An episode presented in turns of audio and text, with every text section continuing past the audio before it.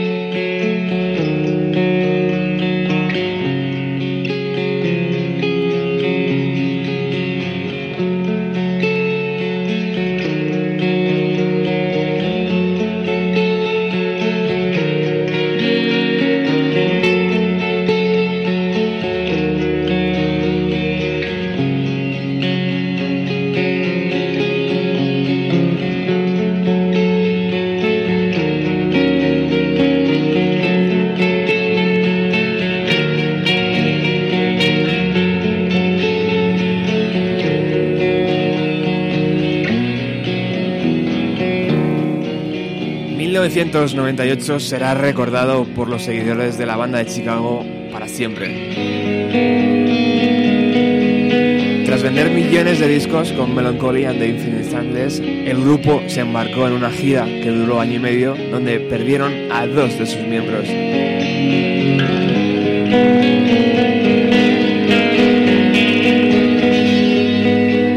Y como esto de las desgracias nunca vienen solas, Billy Corgan además se divorció y perdió a su madre.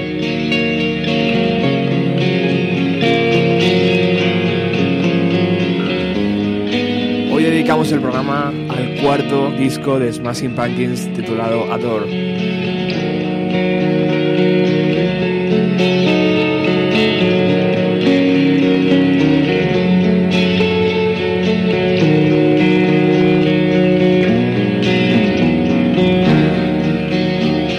En este programa hablamos de Smashing Pumpkins, evidentemente tenemos que invitar a Felipe Couselo.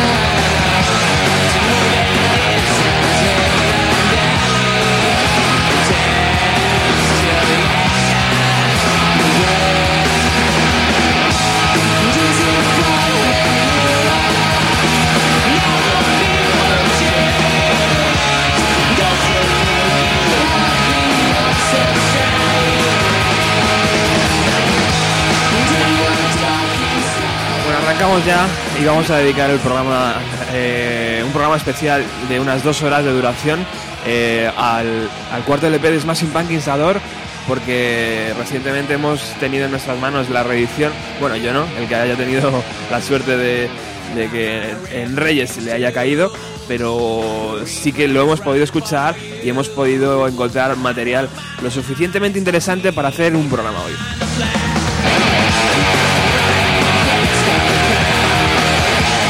Como decía al principio, Felipe Couselo está aquí con nosotros. Es una gran noticia para todos porque muchos me habéis escrito diciendo por favor que Felipe vuelva, por favor que Felipe regrese a los 90. Así que hoy les vamos a tener aquí dos horas.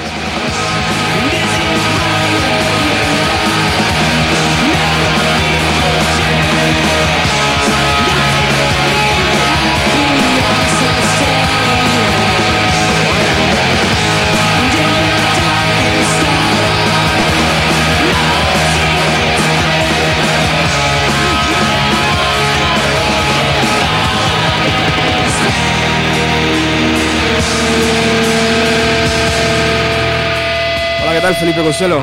Muy buenas, Roberto. ¿Cómo estás, tío? Muy contento de volver, de, estar por aquí una vez más y la verdad es que apetecía, apetecía, hace tiempo.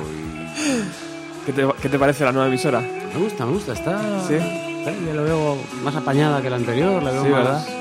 A ver si le damos vidilla. Sí. bueno, te lo decía en serio, lo decía en serio. La gente eh, me escribe para pedir que, que sigas colaborando. Yo ya les he explicado que es algo puntual, que en un futuro esperemos que puedas regresar, pero el trabajo es el trabajo. Sí, no, no, el trabajo es lo que tiene y, la verdad es que, bueno, primero muchísimas gracias a, los que han, a los que han preguntado y estas cosas y la verdad es que si no fuera porque pues necesitamos el trabajo para comer muchas veces dirías, bueno, pues vámonos para la radio, que total, claro. Eh, es lo que más nos gusta, ¿verdad? Lo que más nos gusta hacer y más cuando son las más Pumpkins, claro. Sí, señor. Hoy vamos a hablar de Ador, un, un LP que marca una clara, un claro punto de aparte en la carrera de Smashing Pumpkins. Eh, yo no sé si recuerdas, imagino que sí, aquellos días, ¿verdad? De, Las ganas de, sobre todo esta canción, ¿no? Que fue un poco la transición entre dos mundos, entre la, la distorsión y la rabia contenida de Melancholy y, la, esperanza de Ador, que nadie sabía si iba a ser electrónico, si iba a ser acústico, si iba a ser folk, si iba a ser rock. Era una cosa muy rara. Además, Billy Corgan ayudaba un poco a alimentar esa, esa extraña nube. Eh, y que ahora entraremos en ello, ¿no? Pero ¿recuerdas ir a la tienda de discos, eh, Felipe, a comprar este disco? Me recuerdo ir a preguntar por él y que todavía no había llegado. Varias veces, además. Recuerdo, fíjate cómo eran a veces parece que fue hace dos días, pero sí que, sí las cosas en los 90 operaban de una manera un poco diferente. Yo recuerdo que yo estaba en, mi pueblo, estábamos en el pueblo, ahí en, en Raseo, cuando salió la noticia de, que fallecía el, teclista Jonathan Melvoin. Claro, la, noticia que te llegaba era, la noticia que me llegó fue, oye, se ha muerto el de Smashing Pumpkins. Claro, lo primero todo el mundo piensa en Billy Corgan. Dice, no, no, ese no. dices, coño, ¿cuál? Y a partir de ahí, claro, imagínate ya luego, para cosas ya tan. Porque eso era algo muy concreto, era el fallecimiento de una persona. Eh, para cosas tan eh, etéreas o maleables como es cómo va a ser un disco, la de informaciones que podían salir. O sea, eh, allí aparecían pues, todo tipo de rumores. Luego, por, cuando por fin llegó esta canción, Mm, yo recuerdo, claro, que fue lo primero que pensamos todos. Oh, que bien, el disco ya está aquí. No, no, Crash Horror, no, no, no había llegado todavía. Tuvo muy mala suerte la canción, también te digo, porque... Hombre, la peli... Batman y Robin... Era una broma, ¿eh? Sí, aquel, aquel momento de, los batezones y estas cosas, por favor. Eh, de verdad, ahora porque claro, en esta época de la adaptación del Caballero Oscuro de Frank Miller y toda esta historia y Christian Bale y, y ese Batman con voz profunda, parece todavía más de chiste, pero es que en el momento la gente se debe pensar, los que no vivieron esa época, pues, eh, ¿qué pasa? ¿Que los 90 era una horterada del mundo? Y no, no, no, ha pedido yo el Schumacher sí, el mundo no. Ya te digo. Ya era algo muy diferente. Y bueno, eh, allí tuvieron su, su cachito de, de influencia los, los Smashing Pumpkins.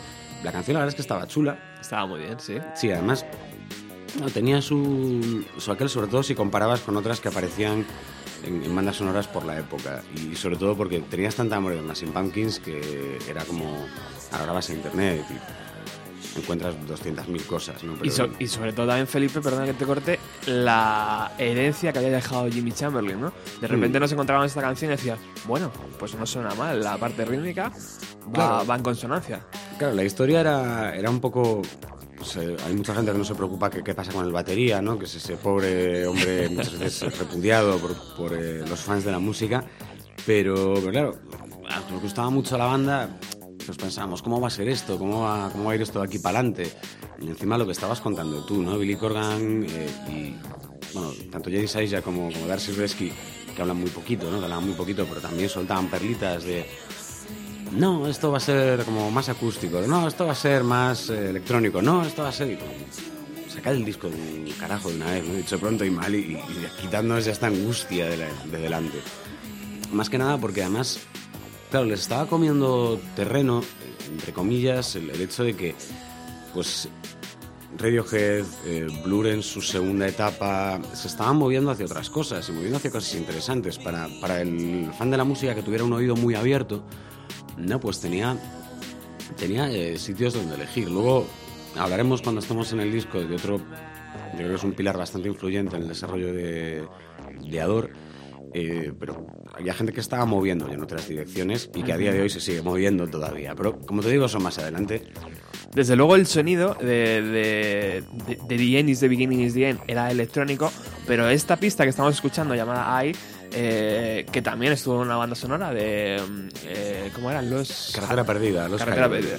Eh, pues era también una pista evidente hacia dónde iba el universo de los Smashing Pumpkins. Vamos a escuchar esta canción en la reedición eh, Super Deluxe de Adore.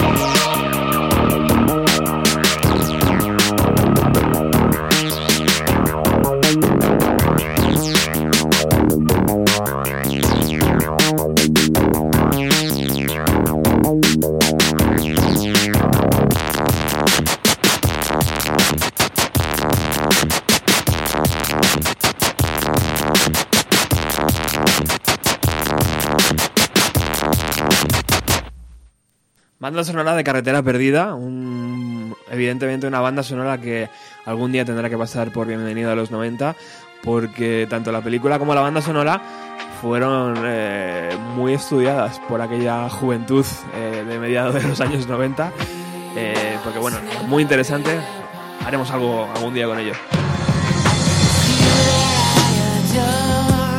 Pero hoy tenemos que hablar de Smashing Pumpkins y su reedición de lujo de su cuarto LP, Adore. Y para eso tenemos aquí a Felipe, que vamos a vamos a rebobinar un poco en el tiempo, Felipe. Vamos a irnos a- un poco a, a, a ese melancholy y a, esa resaca ¿no? que les había dejado al grupo. eh, a esa trágica pérdida del teclista, como bien has dicho tú.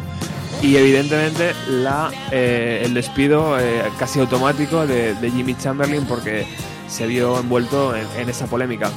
Sí, la verdad que fueron, fueron varias cosas seguidas en un verano muy convulso que fue el del 96 para la banda. Cuando sacas un monstruo de disco como es Melancholy y que vende tal burrada de millones de copias, ¿no? para no un doble, que es a priori menos vendible para muchos círculos, pues claro, eh, todo va a quedar eh, muy engrandecido, lo bueno y lo malo. Por un lado, estos se van a empezar a llenar estadios por todo el mundo. eh, claro, eh, no sé, aquí por ejemplo fueron cabeza de cartel del primer festival, eran Against the Machine y Smashing Pumpkins. Yo nunca pude asistir a ese, a ese directo, pero tengo el. En, no sé qué revista musical, eh, la contraportada era el cartel del, del festival. Y yo me acuerdo, me compré que ya no sé era el popular o el popular número uno, alguno de estas, y te lo guardas con ilusión porque va a ser en un par de meses. Tenía gente aquí en Madrid, yo estaba en Galicia, digo, a lo mejor puedo ir. Supuesto no pude ir. Eh, pero fue, fue, una, fue una gira, como te decía, eh, muy, muy extensa y en la que pasan, claro, eh, las cosas buenas y las malas. Las malas con esta sobredosis en, en la primera quincena de julio eh, que se meten Jimmy Chamberlain y Jonathan Bailey, ¿no? el, el teclista de, de la banda. Como decíamos, uno, el, unos, amiguetes, siempre decíamos, "Ese hombre, el, el hombre muerto que toca, que toca Melancholy, que era de la pieza ¿no? de, de Melancholy en los directos y tal. Que tener en cuenta que los, chicos son crueles, ¿vale? Entonces, eh, lo, lo que ocurre, claro, la banda con Jimmy Chamberlain tenía una historia muy larga de, de mm, adicciones, de problemas y de... O sea, yo creo que lo llegamos a contar la última vez que hablamos Sí. aquí de Smashing Pumpkins, que cuando graban Siamese Dream eh, se van a grabar los dos estados o tres lejos de Chicago para que este hombre pues tenga más difícil conseguir drogas. A los dos días se conocía a todos los camellos de la ciudad. Claro, eh, ya llega un momento en el que además se involucra la muerte de otra persona eh, y dicen fuera. Se fue. De hecho, en las entrevistas que conceden durante la presentación de, de este disco y después de echar a, a Jimmy Chamberlain, incluso al acabar la gira Melancholy, son, le preguntan, bueno, ¿qué tal es Jimmy? ¿Quién es Jimmy?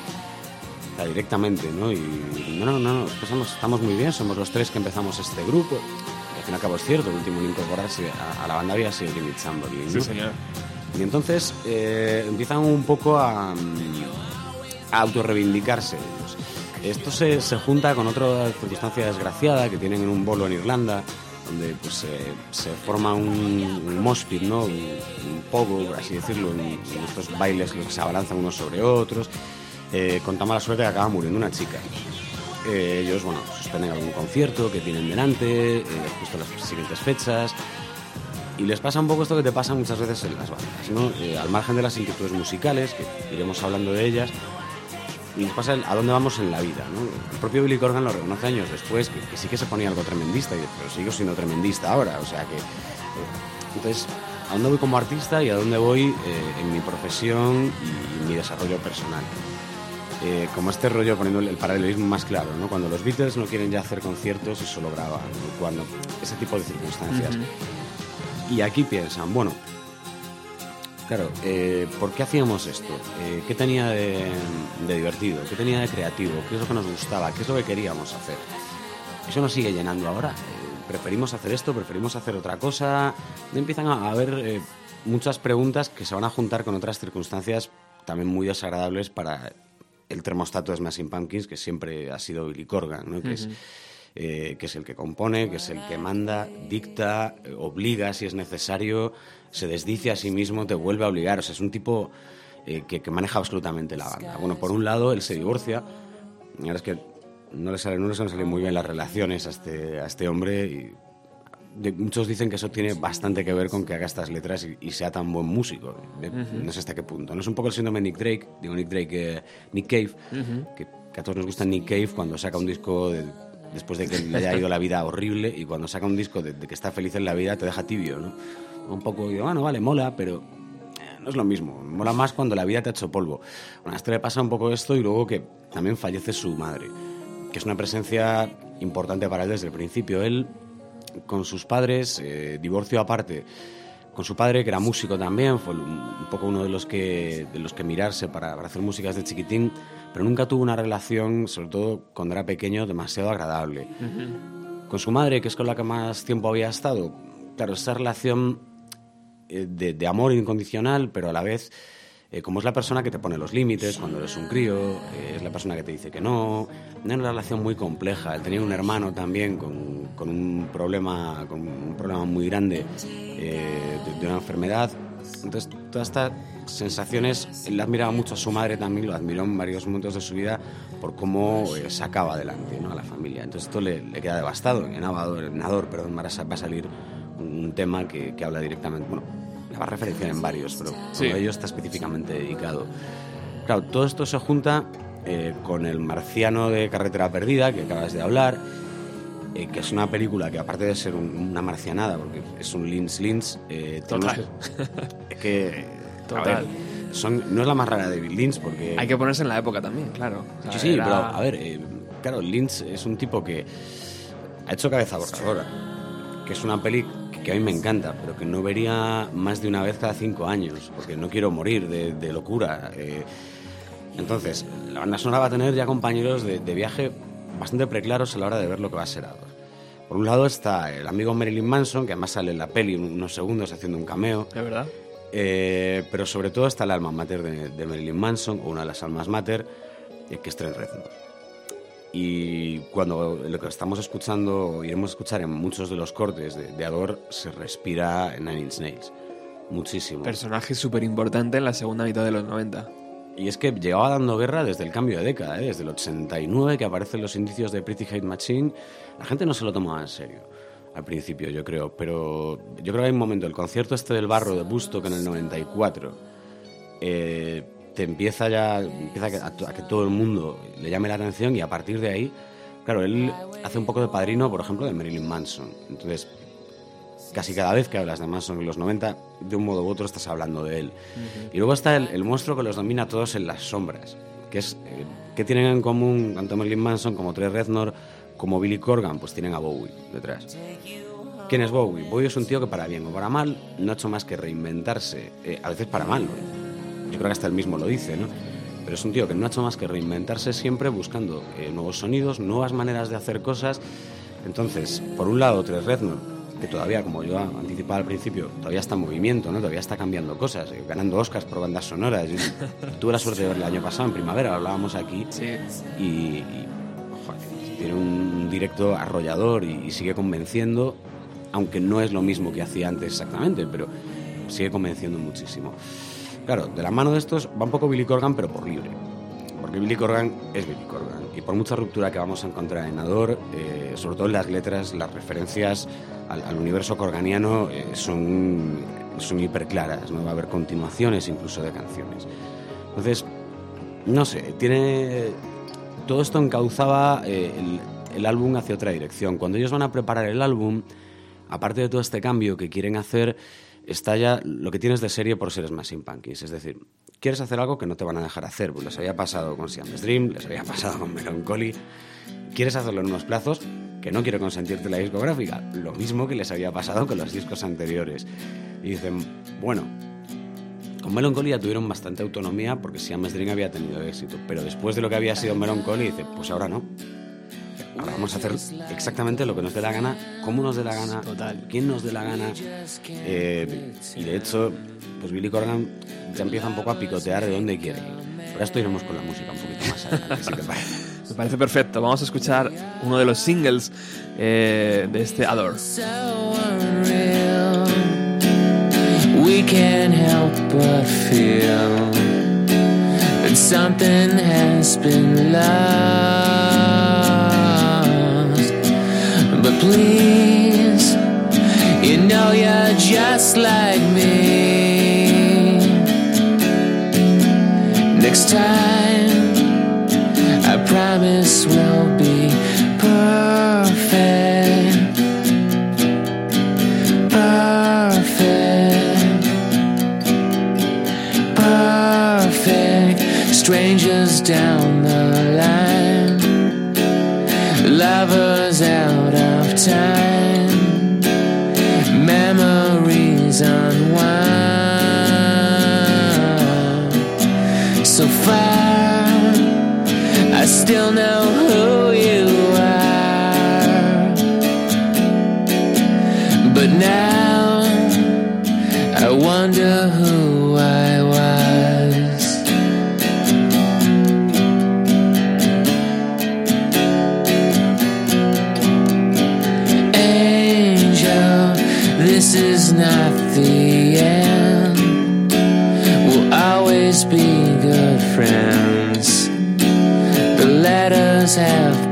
listen.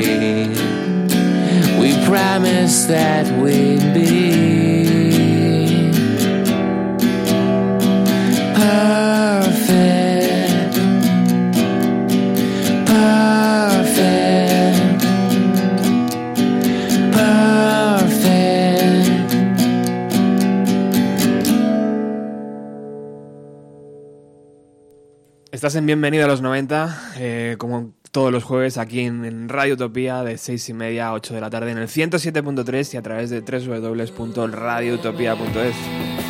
Hemos escuchado el segundo single de Adore, eh, la canción Perfect, eh, que salió a la venta el día 7 de septiembre de 1998. Anteriormente ya habían eh, mostrado una carta de presentación llamada Ava Adore el día 18 de mayo de 1998. Your El LP salió a la venta el día 1 de junio del 98 y con una duración de 73 minutos, un LP extenso.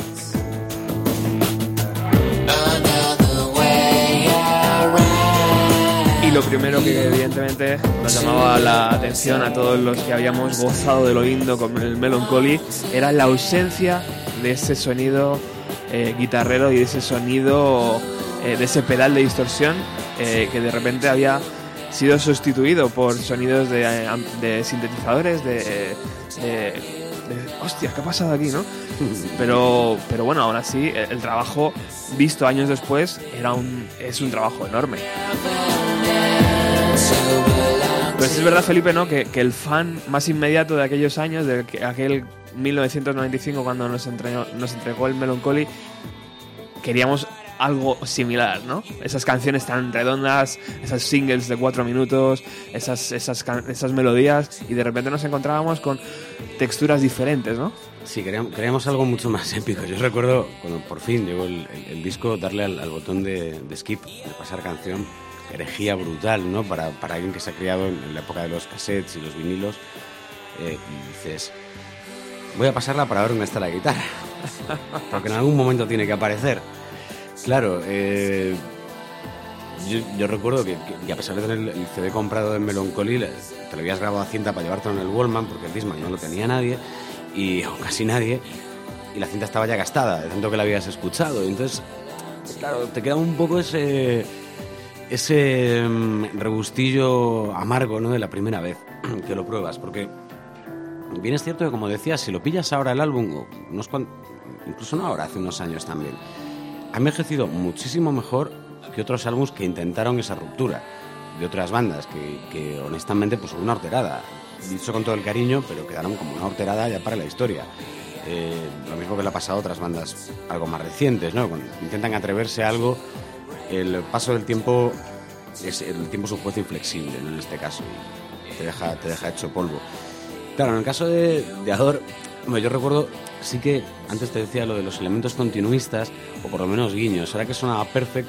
el, el videoclip de Perfect, salían los mismos chavales que en el videoclip de 1979. Qué bueno. No, que era, que era como un guiño muy bonito a, a un poco el disco anterior, pero también, claro, bajo una apariencia un poco diferente. La verdad es que Perfect es un tema mucho más amable. ¿eh?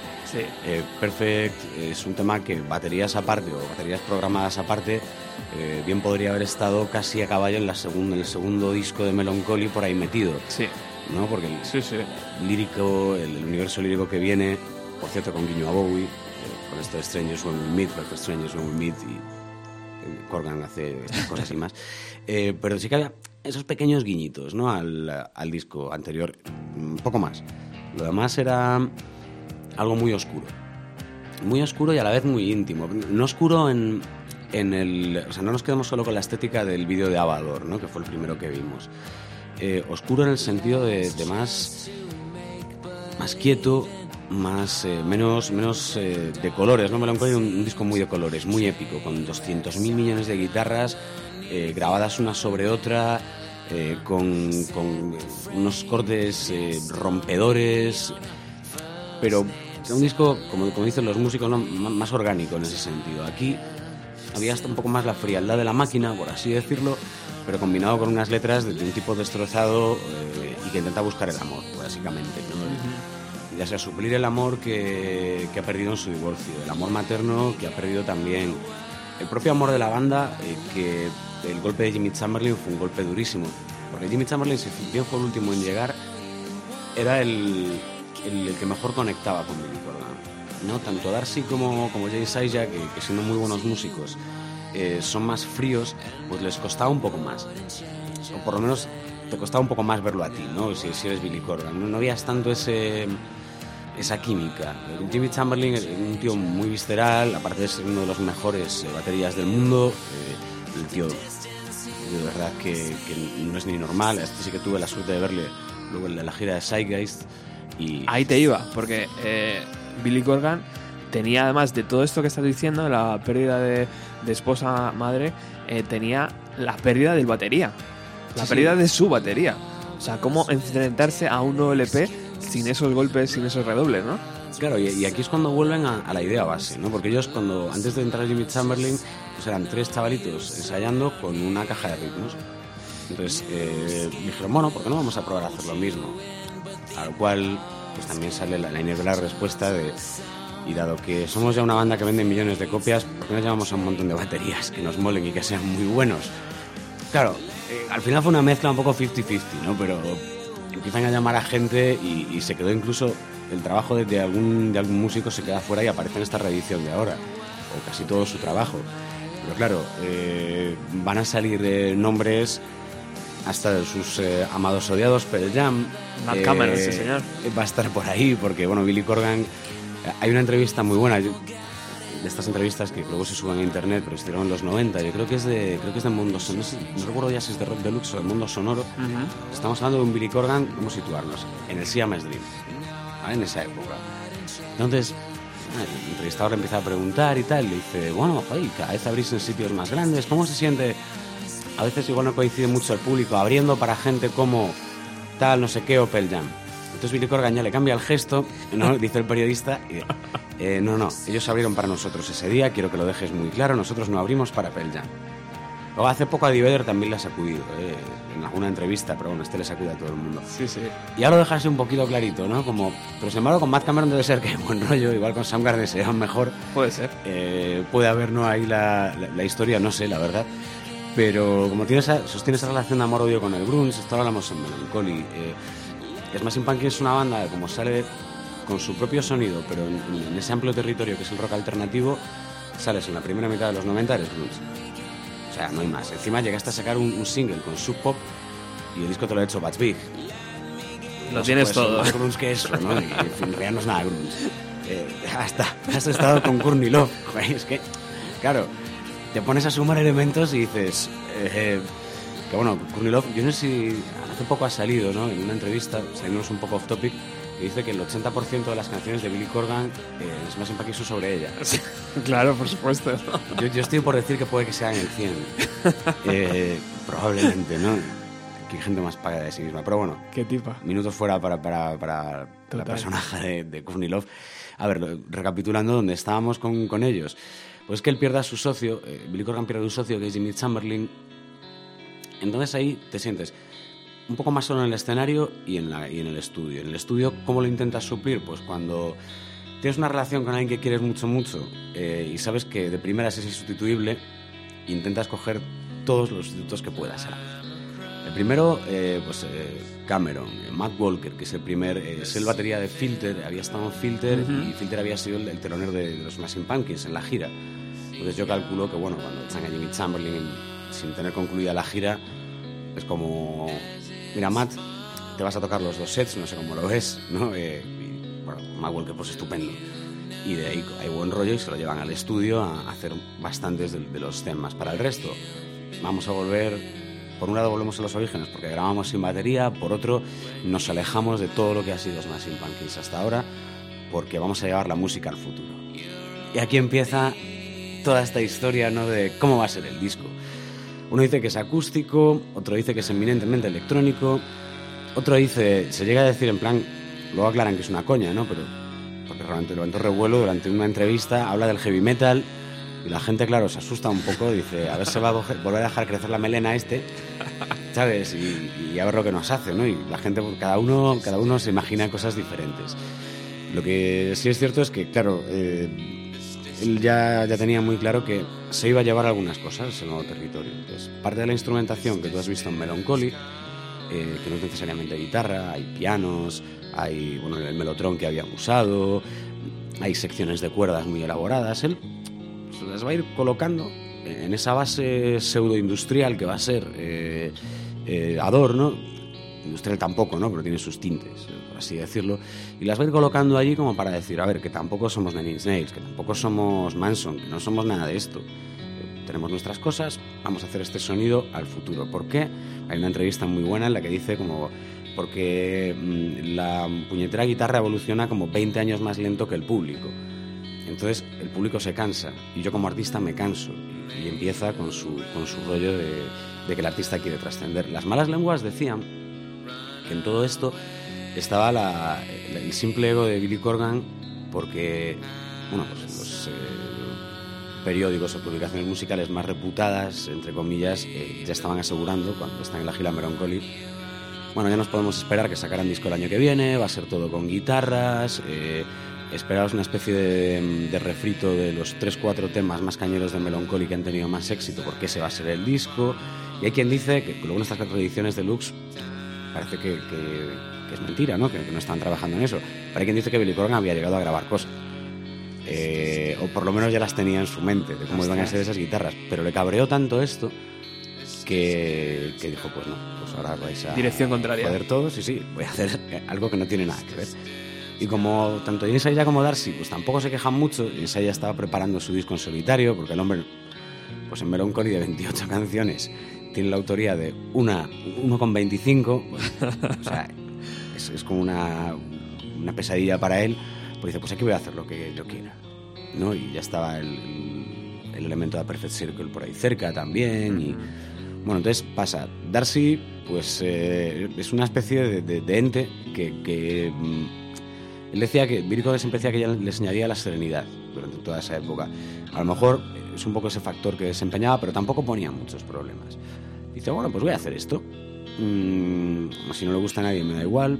Eh, de hecho, vamos a romper. Vamos a romper incluso en la manera de presentarlo. A eso ya llegaremos después, pero el, el setlist de, de la gira de Abador le metió un tajo a todo lo que era Smashing Pumpkins bestial. Brutal, sí, señor. ese, el Radiohead ha tenido, por ejemplo, también a lo largo de su historia momentos así. eh, momentos de no vamos a tocar Creep y, to- y estar años sin tocar Creep o, Exacto. o algunas canciones de su primera época. Estos lo van a tener. Eh, y por otro lado, claro, nos vamos a encontrar también con eh, la inquietud y la presión. Billy Corgan desde siempre eh, había tenido problemas con la industria musical, a un nivel ya emocional e interno. O sea, Sherub Rock en Siamese Dream eh, hablaba sobre esto, muchas canciones hablan sobre esto. Pues ahora más todavía. Va a hacer un disco, por un lado, de despecho. eh, de despecho tanto personal, por estas circunstancias que hemos dicho, mejor, uno de los mejores amigos, novia o pareja, su madre. eh, por otro, a nivel artístico. Porque una cosa es que se revele la persona y otra cosa es que se revele el artista. Y el artista eh, todo lo va, lo, lo va a magnificar. Los artistas son así, por eso nos encantan. ¿no? Total, total. Y a partir de ahí empezamos eh, con ¿de qué va a ir esto? Pues eh, sobre- según ellos, un poco sobre la búsqueda del amor en un mundo imposible. Ellos, eh, aunque la gente les, y los periodistas cuando se va fraguando van saliendo cositas de, de Ador, les, van, les a preguntar mucho sobre por qué un disco tan, tan oscuro, tan... Ellos dicen, no, en realidad tiene, tiene una, una luminosidad calmada, es un disco muy etéreo, tienes que escucharlo así y tal. Eh, no se lo acaba de creer la mayoría de la gente porque lo que nos entra por los ojos va a ser el vídeo de Abador. Eh, a partir de ahí tenemos un problema. Exacto. Eh, ¿Qué pasa? Que antes de todo esto, eh, y ahí ya metiéndonos un poco en la, en la fase del, eh, del estudio de grabación, pues nos vamos a encontrar eh, con una banda que también empieza a tener muchos problemas. Si por un lado no le ponen muchos problemas Aisha y, Darcy Resky, los baterías invitados, al fin y al cabo son baterías invitados, no son parte de la banda, van allí de colegas, están muy bien, no les van a poner fallos o problemas a Billy Corgan, pero tampoco le dan ese plus que dan los Smashing Pumpkins. ese plus que llevaban dando en Siamese Dream, eh, bueno, en Gish en su primer disco, por supuesto que también, y en Melancholy. No haber ese entusiasmo, ¿no? hay una especie, de, yo creo casi de, de, de- de dejadez. Y eh, Billy Corgan se empieza a sentir muy solo también. Esto se plasma en muchísimas canciones de- del disco, con ese, con ese ansia de, mm, de- llegar a algo, de sentirse perdido y, y un poco desesperado en un mar de calma, por así decirlo, en mitad de un mar de calma. El, corte que hemos oído al principio, bueno, Tushila, que es el, el corte, el opener del disco, es una canción, la verdad es que muy, muy triste, tiene, tiene ese mensaje de fuerza, de el estribillo es me haces real, eh, me siento así de fuerte porque tú me haces real. Eh, tiene como muy, muy presente ese, esa intención de Billy Corgan siempre de resurgir, de ir para adelante, de apoyarse en el amor, pero todo lo que le, le rodea eh, está rompiendo, está haciéndose pedazos. Incluso en esa quietud tan bonita que tiene la canción, a mí me encanta, es una de mis favoritas de Ador, y creo que no está colocada al principio por casualidad. Eh, te, va, te va a crear un- una especie de clima que luego rompe Ador, Abador, vale, de acuerdo, ¿no? es, un, es un corte mucho más industrial, duro, machacón, eh, separado de, de la belleza lírica y de la quietud lírica que, que tiene en muchos momentos. Pero claro, eh, como, como piedra de toque para el disco, eh, Tushila te va a dejar, te va a dar una pista muy buena de lo que es. Muy, muy buena. Fantástico. A partir. Sí, sí, vamos, vamos. Vamos a hacer un corte ahí, Felipe, si quieres, y vamos a escuchar una de las canciones que se quedaron fuera de este trabajo. Eh, vienen bastantes en esta reedición, vienen como 5, 6, 7 canciones que no entraron finalmente en este trabajo, pero que yo creo que es interesante que podamos escuchar eh, hoy. Además, eh, Felipe, eh, Billy Corgan creo que en una de las entrevistas también decía que ya no hablaba para eh, ya no hablo para adolescentes, ahora hablo Mm. para todo el mundo, ¿no? O sea, ahí la, la historia del, del letrista y del, y del hombre que escribe canciones, ¿no? Que ya no, ya simplemente quiere que su, que su mensaje no llegue a adolescentes, no quiere quedarse en, en el momento grunge, sino que quiere avanzar, ¿no? Y yo creo que eso está muy bonito. Vamos a escuchar la canción Cross, que se quedó fuera, pero que con, gracias a esta reedición de 6 CDs eh, podemos eh, disfrutar.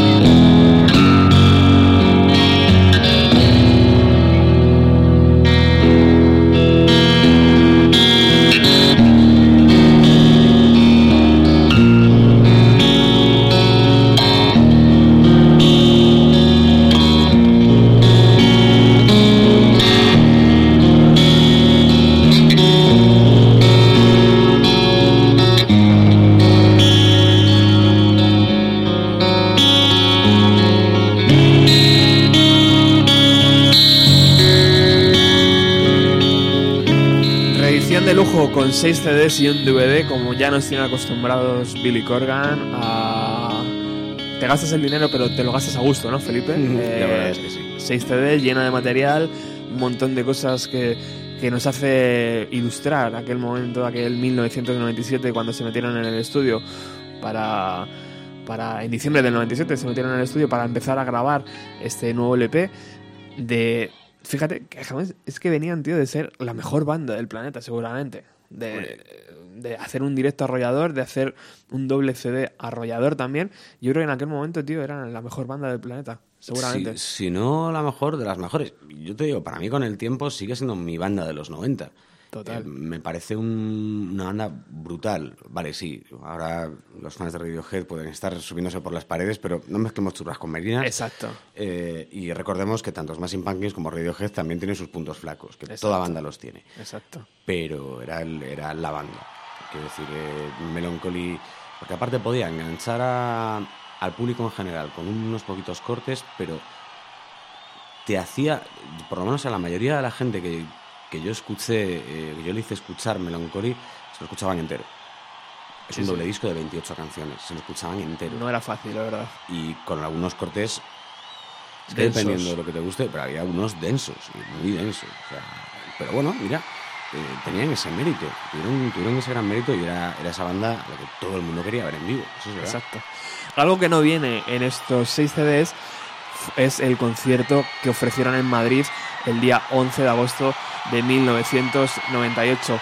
Eh, casi medio mes antes de. No, me he liado yo, perdón. Me he liado yo. Ya había... Junio, Sí, ya había salido el disco. Pensé que no había salido el disco. Eh, ya había salido el disco. No había salido cuando ofrecieron el concierto en el Guggenheim. Luego habla- hablaremos de eso.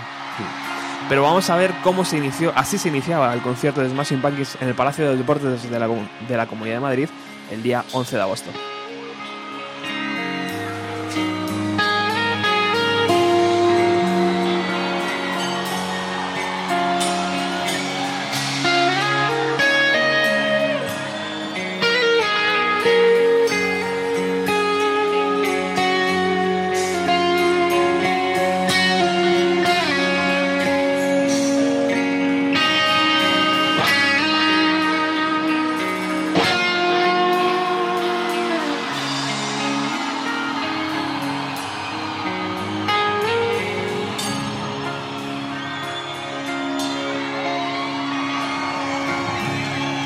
It's what I think. We blasted up alone. The sky's cruel tall. On aching Autobahn. Into the uncertain divine.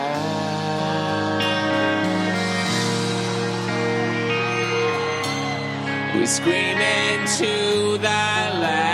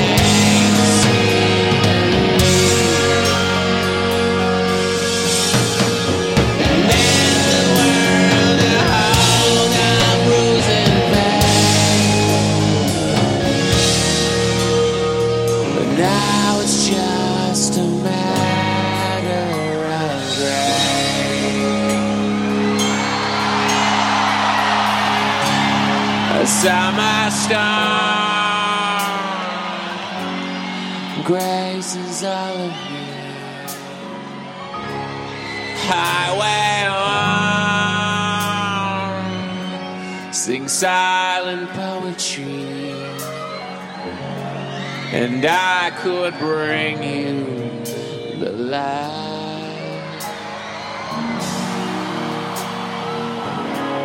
and take you home into the night.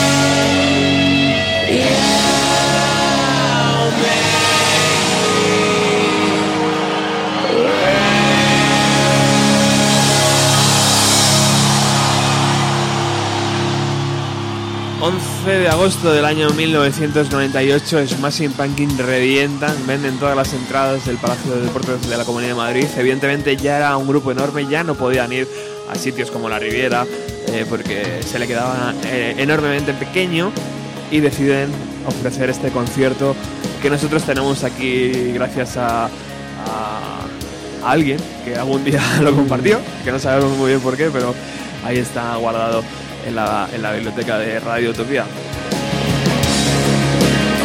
Bueno, vamos a continuar hablando de- del proceso de grabación que antes le he cortado a, a Felipe cuando se, se disponía a contarnos. Eh, un proceso de grabación que, como decías tú antes, Felipe, se evidenciaba la, la diferencia ¿no? entre los tres Pumpkins. Sí, porque faltando el baterista, el batería siempre es un elemento esencial, aunque la gente muchas veces no, no tendemos a acordarnos de él. Aquí había movida, por así decirlo, porque el- el- en el comienzo, bueno, ellos, Billy Corgan tenía ya un montón de material en la cabeza, a lo largo de, después de que echen a Amy Chamberlain, él se pone a escribir con todas estas cosas que le pasan, y sabe lo que pasa siempre cuando hablas de Smashing Pumpkins. Hay material para hacer un doble.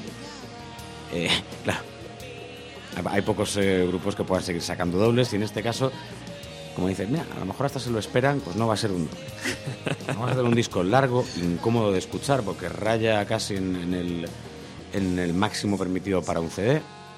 por si acaso vamos a poner eh, un, un corte a, a modo ya hasta de chiste de unos poquitos segundos al final para apurarlo más el tiempo y, y vamos a, a ver qué grabamos. Sí, sí, es que es, Es verdad, macho. yo sigo convencido de que son todas cosas puñeteras de, de Billy Corgan, que por eso nos encanta también, oye. Oye, que- claro, claro. Con sus cosas buenas y con sus cosas malas. Pero el caso es que se meten en, en el 97 en, en Chicago a grabar con un productor amiguete de Billy Corgan, que es Brad Wood.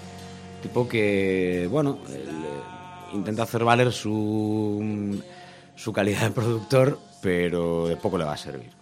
Porque Billy Corgan ya no está tanto para escuchar como estaba antes.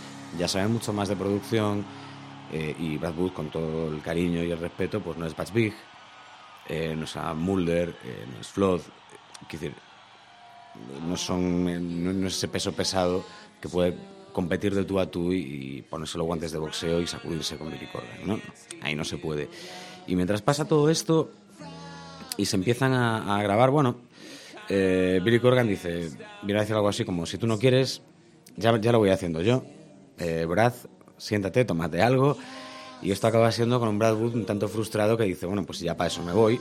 Y de hecho se va, o sea, abandona toda esta historia y Billy Corgan mueve el resto de la producción a Los Ángeles. Otra cosa que alimenta, ¿no? La imagen de Billy Corgan todopoderoso, diciendo que esto lo hago yo así y ya está, y se carga el productor.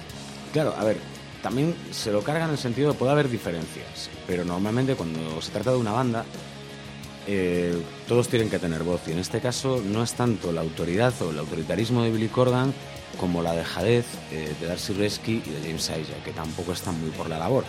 Que sus cosas tendrían entre ellos, ¿no? ellos dos con, con Billy, y a lo mejor preferían dejarle tranquilo y estas cosas, pero claro, lo que no puedes es eh, no participar deliberadamente, ni siquiera en, en tomar alguna decisión y luego pedir responsabilidad. ¿Por qué? Porque estabas ahí para... O bueno, no estabas, que es lo dañino, no, no estuviste. De hecho, cuando él se lleva la, la producción, eh, alquila un- una casa en Los Ángeles, un rollo con, como hace, como hicieron, habían hecho los Hot Chili Peppers eh, con, esta casa que yo no sé había sido de Houdini o de quién había sido. Es una casa que, que reconvierten a estudio y que van con Rick Rubin allá a grabar y tal. Eh, varios discos, yo son al menos dos discos. Eh, pues hace una cosa un poco parecida y de hecho un día se lleva a Rick Rubin de coleguita para grabar un tema, que no va a salir en, en este disco, va a salir más adelante, pero se lo lleva. Y el resto dice, pues qué mejor para producir mi obra que yo.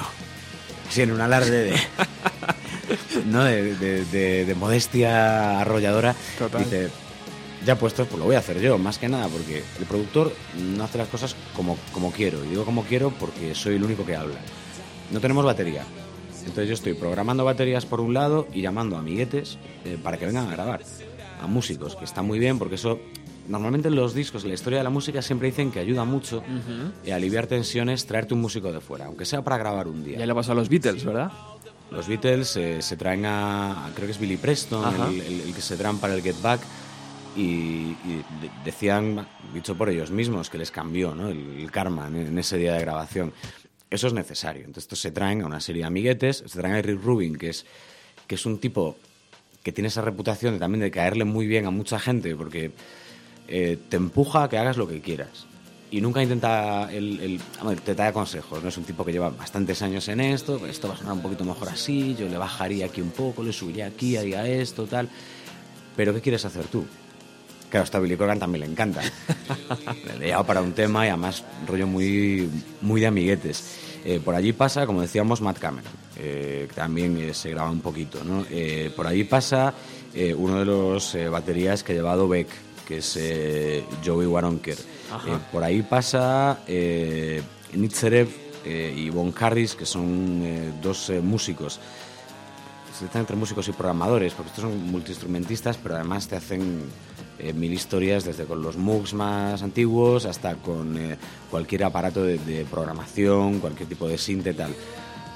Una de las cosas, de hecho, que, que no se llega a plasmar al final en el disco, porque hay tanto que quieren meter, tantas capas, empiezan a, a interesarse por el rollo de hacer loops, empiezan a meter muchos loops, que claro, llega un momento en que le dicen, mira, esto va a quedar sobreproducido y el propio Billy Corgan se da cuenta y dice, bueno, como tampoco tenemos o el tiempo o la manera de hacerlo, pues vamos a sacarlo a lo mejor sin X cosas, De hecho, en esta edición de lujo vamos a ver un- unas cuantas cosas de Donald Walker, vamos a ver varias cositas, pues lo vamos a, vamos a retirar. Y, hay trabajo que, pues siempre que sacan las reediciones, el, artista te las quiere vender, ¿no? De alguna manera, tiene que hacer la promoción, dice... Bueno, en este caso a mí me parece muy interesante porque se tuvieron que quedar muchas cosas, muchas capas, eh, muchas contribuciones de gente que nos trajimos allí para hacer eh, mm, lo que quisieran y luego solo pudo salir un poquito. ¿no? Eh, él siempre dice, acto seguido, porque es como es, se les pagó su tarifa de sindicato, no os preocupéis, eh, cobraron todos, eh, lo que está estipulado y tal, pero eh, sí, sí, es, este, este siempre así. Y total que, bueno, lo, lo fueron más o menos eh, ensamblando. Ensamblaron todo este álbum y luego lo que les faltaba es otra de las cosas, esto hablamos en- el día que hicimos Melancolía aquí también, en este programa, les faltaba ensamblarlo con la parte visual. Y aquí está la otra parte, el otro aspecto importante de la ruptura.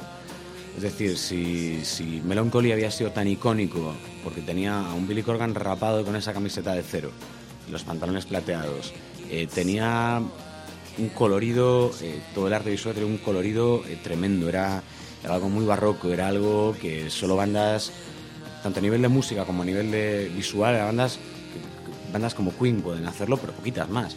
O lo habían podido hacer sin quedar unos horteras de, redomados. Entonces, aquí quieren cambiar también. Y va, va a predominar, va a ser un. Este año se llevan los negros. Combinan con todo, ¿verdad? Eh, Y va a ser un poco así. Entonces nos aparece esta, esta especie de sotana futurista a medio camino entre, entre Matrix y Fétido Adams, decían por ahí, que es una maldad como un templo, pero bueno, hay que saber reírse de uno mismo, Billy Corgan, entonces iba un poco camino, a medio camino entre esas dos cosas, ¿no? Entre Fétido Adams y Matrix.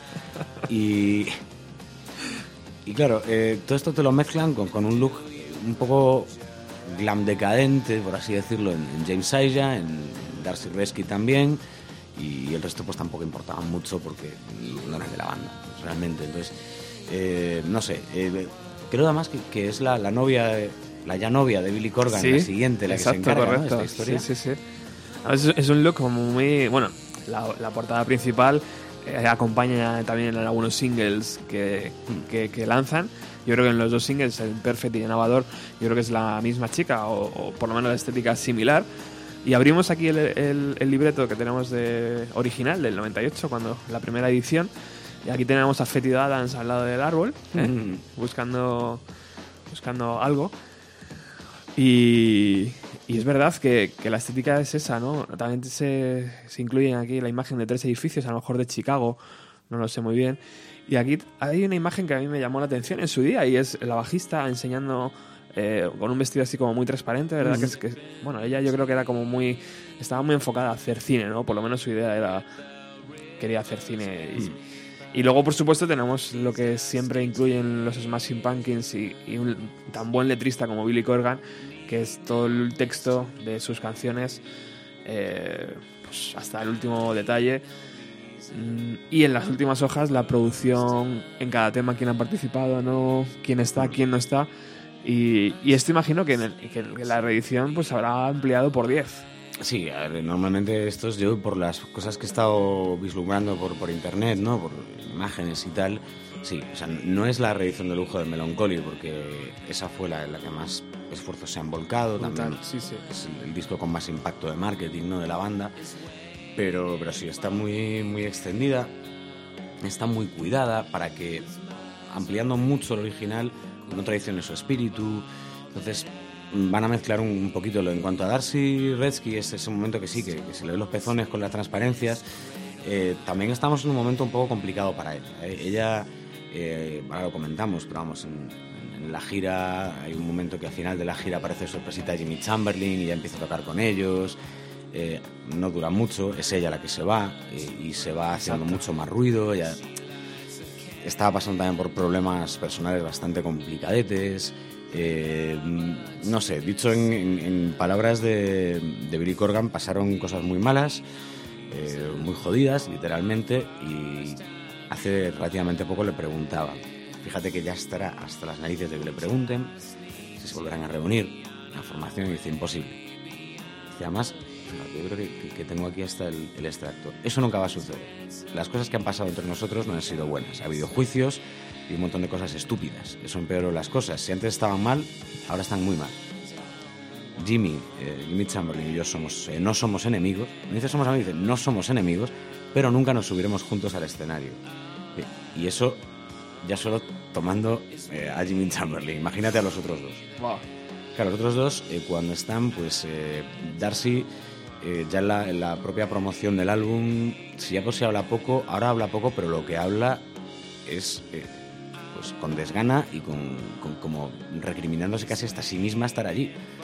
Eh, entonces, todo esto para el clima va muy mal. En el, Eh, en el concierto de Guggenheim es ella la que dice, bueno, yo estaba en casa y ha sido Billy Corgan el que me ha sacado y me ha hecho venir aquí a promocionar esto, pero yo estaba en mi casa tranquilamente. Sí, sí, además ella cuando se marcha lo, lo deja como todo muy de lado, se va a un rollo granja eh, y poco se volvió a saber de ella más que una llamada a una radio totalmente pasada de vueltas, están teorizando sobre Smashing y llama to- totalmente pasada de vueltas para pues un poco más o menos que cagarse en toda la estirpe de Billy Corgan y otra vez eh, buzón cerrado y no se vuelve a hablar. Claro, fue una historia complicada y aquí, en- aquí se la trata ya de una manera.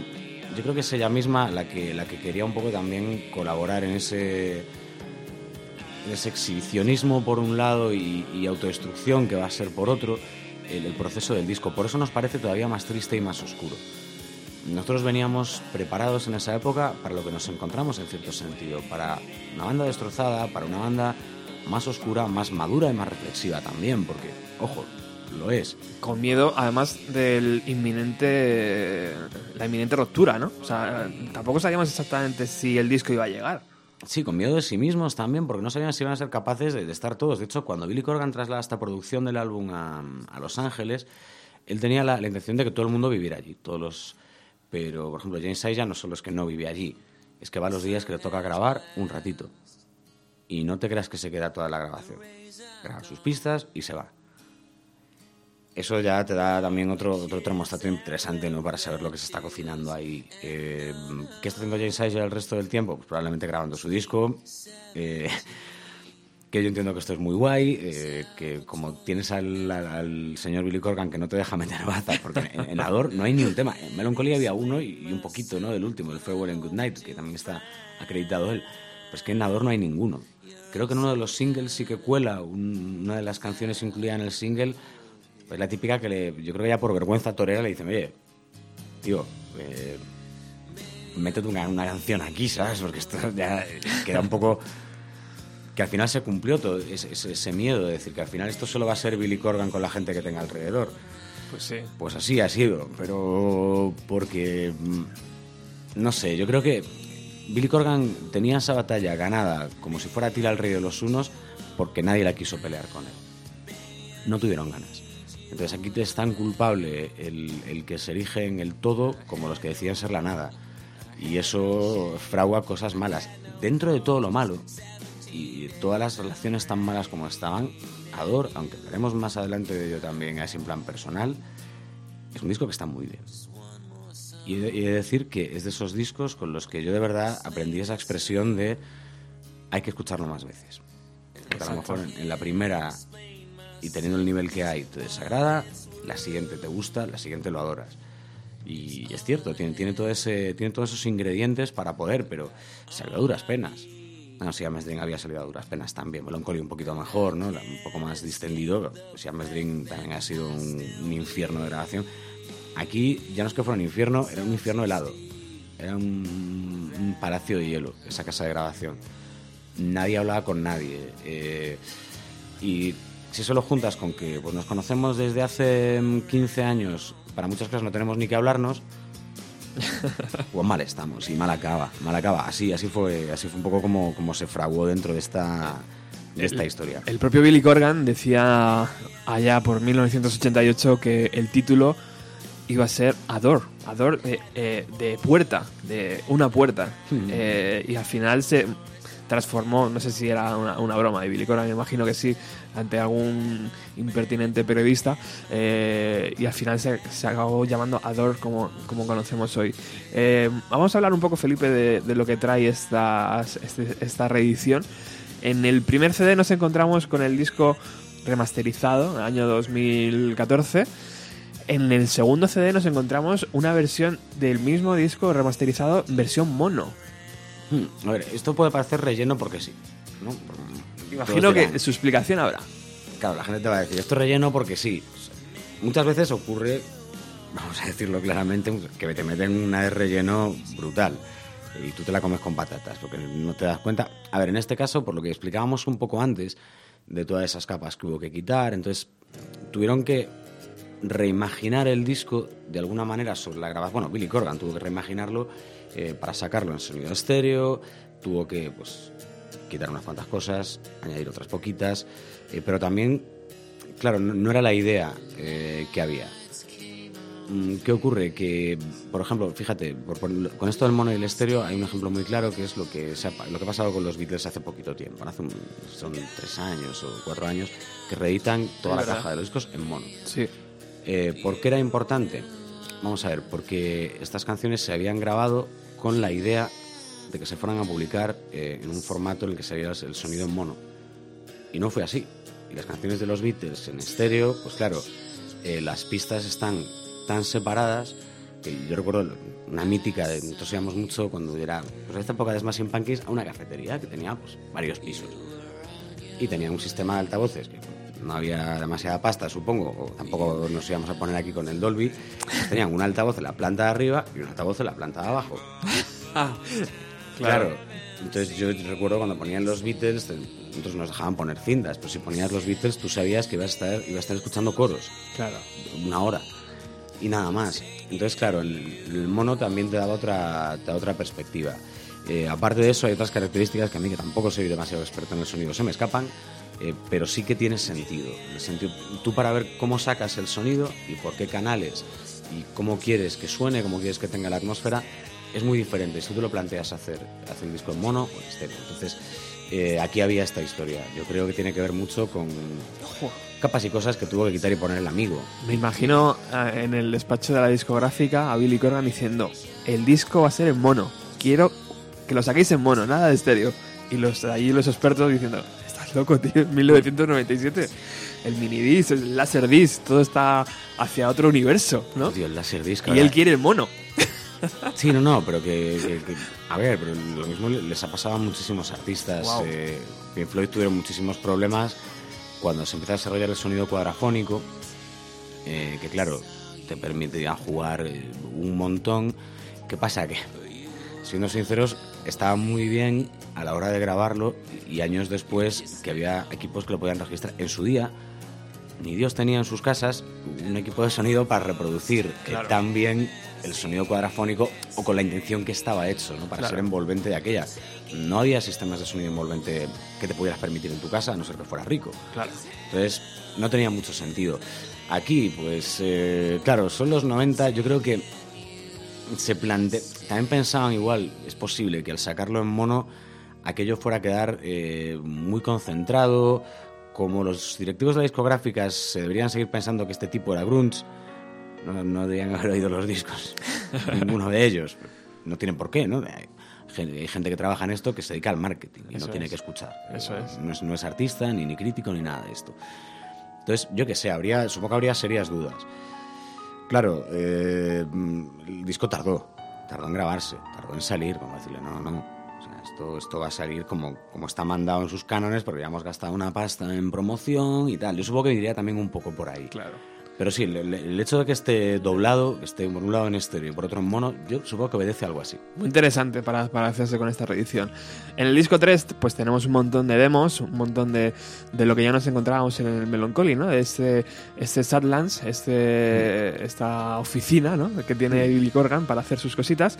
En el disco 4 nos encontramos también con alguna pista de Matt Walker y alguna pista instrumental, algunas eh, canciones que no entraron en, el, en el LP original.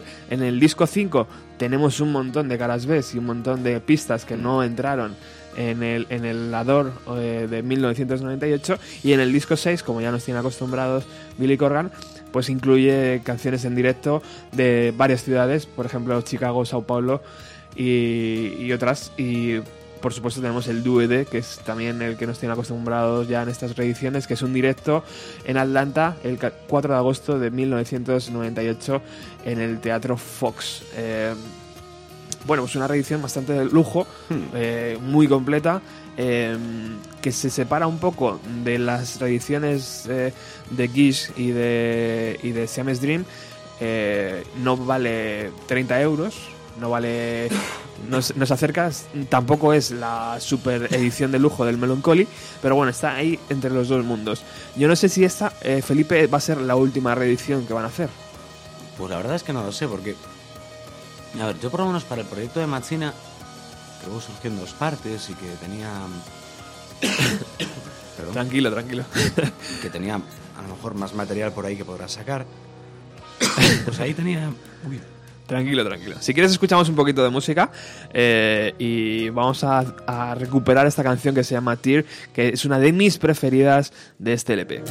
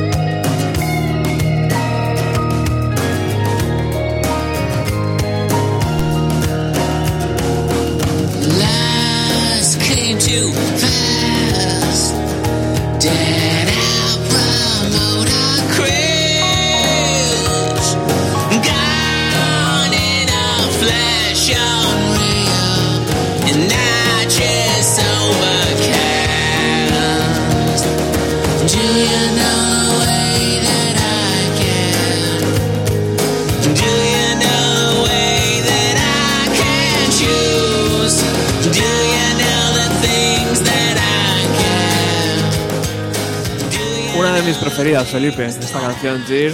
Eh, yo creo que también podía estar en su anterior trabajo, en el Melancholy, seguramente mm, sin mucho esfuerzo, pero que esta es una de las pistas eh, claves. A mí me, me encantó desde el inicio, me encantó cuando la vi en directo y luego iremos a, a hablar un poco de eso. Y me, me encanta en todas sus vertientes que nos ofrece Billy Corgan en esta reedición.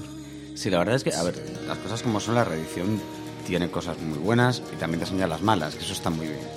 Te enseña un, un- remix de Puff Daddy, sí amigos, Puff Daddy, de, de Avador, que, en fin, bueno, es un remix de Puff Daddy, poco más se puede decir a- en favor o en contra de, de ello. Eh, aparte de eso, tiene, tiene inéditos que, que sí que me gustan mucho, tiene... Y aparte de inéditos que yo he ido coleccionando un poco por ahí, algunos de ellos, porque sí que lo bueno de Smashing Pumpkins es que em, por un lado o por otro siempre acabas sacando material, ¿no? Y siempre acabas encontrando cositas de ellos. Y, y la verdad, claro, no hay a lo mejor, la, recordemos que sí que tiene que haber unos cuantos inéditos porque esto iba a ser un doble. Entonces, material hay. Em, sí que es cierto que no va a ser la misma cantidad que, que en el Melancholy, pero tiene versiones em, muy graciosas. Tiene demos, hay, una, eh, creo que es en, en Tushila hay una con banjo, eh, hay otra, eh, no sé, ti- tiene varias- varios segmentos muy interesantes. Y luego lo que decíamos antes, eh, cosas de, de Matt Walker, que son versiones que esas son Nine Nails, pero mm, 100%. eh, cuando le, pu- le pueden meter caña a su batería, es que te falta tres Reznor delante en vez de en lugar de Billy Corgan, ¿no? Pero, y se nota muchísimo esa marca y cómo pues había cierta música que estaba muy muy metida ya en, en esa en esa batería densa en esa batería que bebía mucho la electrónica y que tenía ese sonido pues eh, también llamado industrial no también le he puesto el nombre porque realmente era como una maquinaria que iba avanzando. El propio Ador en sí mismo va- es una maquinaria que va avanzando. Esto qué pasa que cuando lo trasladas al directo te la juegas mucho. Mm, o eres un, un tipo que lo tiene más o menos todo controlado. Yo cuando tres Reznor el año pasado, pues el tipo lleva eh, su mesa, sus eh, cosas que va disparando eh, y tiene otros dos eh, que son multiinstrumentistas. Bueno, ellos es, es, es Robinson, que es una bestia de músico que, que no es normal. ¿no? Y tiene dos más que están allí también, pero se cambian. Cuando es una batería programada, pues uno coge un bajo o coge, vete tú a saber el qué. Si no, está en la batería. Esto no es más sin Pumpkins cómo se hace o cómo se hizo. Pues aparte de la maquinita, como Jimmy Chamberlain es muy, muy, muy baterista, vamos a coger a tres. Eh, y lo vamos a meter también en directo. Vamos a meter, bueno, un batería y dos, eh, dos tipos, una especie de percusiones que te quedas un poco... A mí me- yo te tengo que confesar que eso sí que me resultó un poco incómodo. Ya no solo porque no estuviera Jimmy Chamberlain, pero también a mí ver a un tipo con congas en una canción de Smashing Pumpkins me parecía raro. Eh, ver eh, todo este rollo cimbales y, y cosas por allí y era como, uy, una cosa será atmosférico en el disco, pero en directo esto lo hacía Jimmy Chamberlain con una mano, ¿sabes? No hace falta que traigas a tres, eh, no sé, no sé, era, era- un poco con lo bueno y con lo malo de todas maneras, Ador es un disco que me gusta mucho. Me gusta sobre todo en, en esas secciones en las que sale Billy Corgan, aunque lle- lleve la instrumentación que lleve, pero sale el solito, que es Billy Corgan siendo Billy Corgan, no el artista que esperamos que sea. Quizás son los temas más impopulares del álbum, pero sí que te das cuenta que es a donde quiere ir. Y cuando un artista es honesto se nota, y se, se suele notar en los discos cuando una canción está puesta, pues porque tiene que tener un single el disco, y realmente ni siquiera le gusta a su autor, que esto pasa, muchos más de los que pensamos. Hombre, hay que venderlo. Sí, sí, sí, sí. Y es una canción que a lo mejor a los autores no le gusta. Eh, Bueno, tiene que ser. Y aparte se van a hartar de tocarla porque es la elegida para ser el single. Pero bueno. Y luego están esas otras, ¿no? Esas que te las va a ir colando para que no te enteres. eh, y para que si tienes el- la, la valentía ¿no? de escucharte el disco entero, eh, si eres de la gente que de verdad nos gusta escucharnos el disco entero, nada más te lo compras, pues eh, vas a decir, cada vez me va gustando más, voy entrando más, voy entrando más, y cuando te quieres dar cuenta, ya eres parte del disco. Estás atrapado. Estás, estás a toda la vida ya fastidiado. A mí con Ador me pasaron en varios cortes. O sea, tanto en, en Martha, me pasó en Pack, me pasó en, en Daphne Descents, me pasó en Once Upon a Time, ¿no? Que es como muy facilona también de, de cantar, pero me pareció una, una canción no sé, con, con muchísimos sentimientos, sobre todo enterándote eh, de que la madre de este señor ha fallecido hace poco y cómo está hablando él. Y es que parece un niño pequeño llamando a su madre diciendo que ella es mayor. Y, Exacto. Y es súper fuerte. En ese sentido, perdóneme el pijerío la expresión, pero eh, lo que ya habíamos visto en Mayonnaise, en Siamese Dream, lo que continuamos viendo en Muscle, en Melancholy, entra con esta canción en otro terreno, más etéreo, como es todo el disco, y ya como volviendo a ser niño en ese sentido de he crecido, he visto muchas cosas, soy mucho más maduro y casi elijo voluntariamente llamar a mi mamá como un niño. Porque la echo de menos, algo tan simple y tan puro como eso. ¿no? Ya lo hizo John Lennon también en su día, ¿no? El, el- el tema Julia de, de- de los Beatles, eh, que hay un momento que me dicen mamá, mamá, mami, mam, le- la llama ya directamente, eh, pues eso, ven, ¿sabes? Ven aquí y tal. Es, es muy duro y hay que tenerlos muy bien puestos para poder hacer algo así, o en el caso contrario, ser un- un- una maniobra de marketing muy mala. En este caso no es una maniobra de marketing, bueno, ninguno de los dos, porque ninguno fue ni un single, ni una canción destacada, ni nada de eso. Estaba ahí porque tenía que estar. Exacto. Bueno, eh, nos encontramos en, en 1998 delante de una banda enorme, de una banda que tiene una responsabilidad de un disco que ha, que ha vendido muchísimos millones de copias y que tiene que presentar un nuevo trabajo. Y para ello, además, la banda decide hacer unos pequeños conciertos en ciudades muy puntuales alrededor del mundo para dar a presentar eh, este nuevo trabajo. Aquí en España fuimos afortunados y tanto es así que eh, ofrecieron un par de conciertos. Uno de ellos fue en los conciertos de Radio 3, que pudimos asistir y que luego hablaremos un poco de ellos. Y otro fue en el junto al Museo Guggenheim de Bilbao, que fue un momento muy comentado en los 90 y que hoy vamos a poder recuperar escuchando una canción mítica de su anterior trabajo.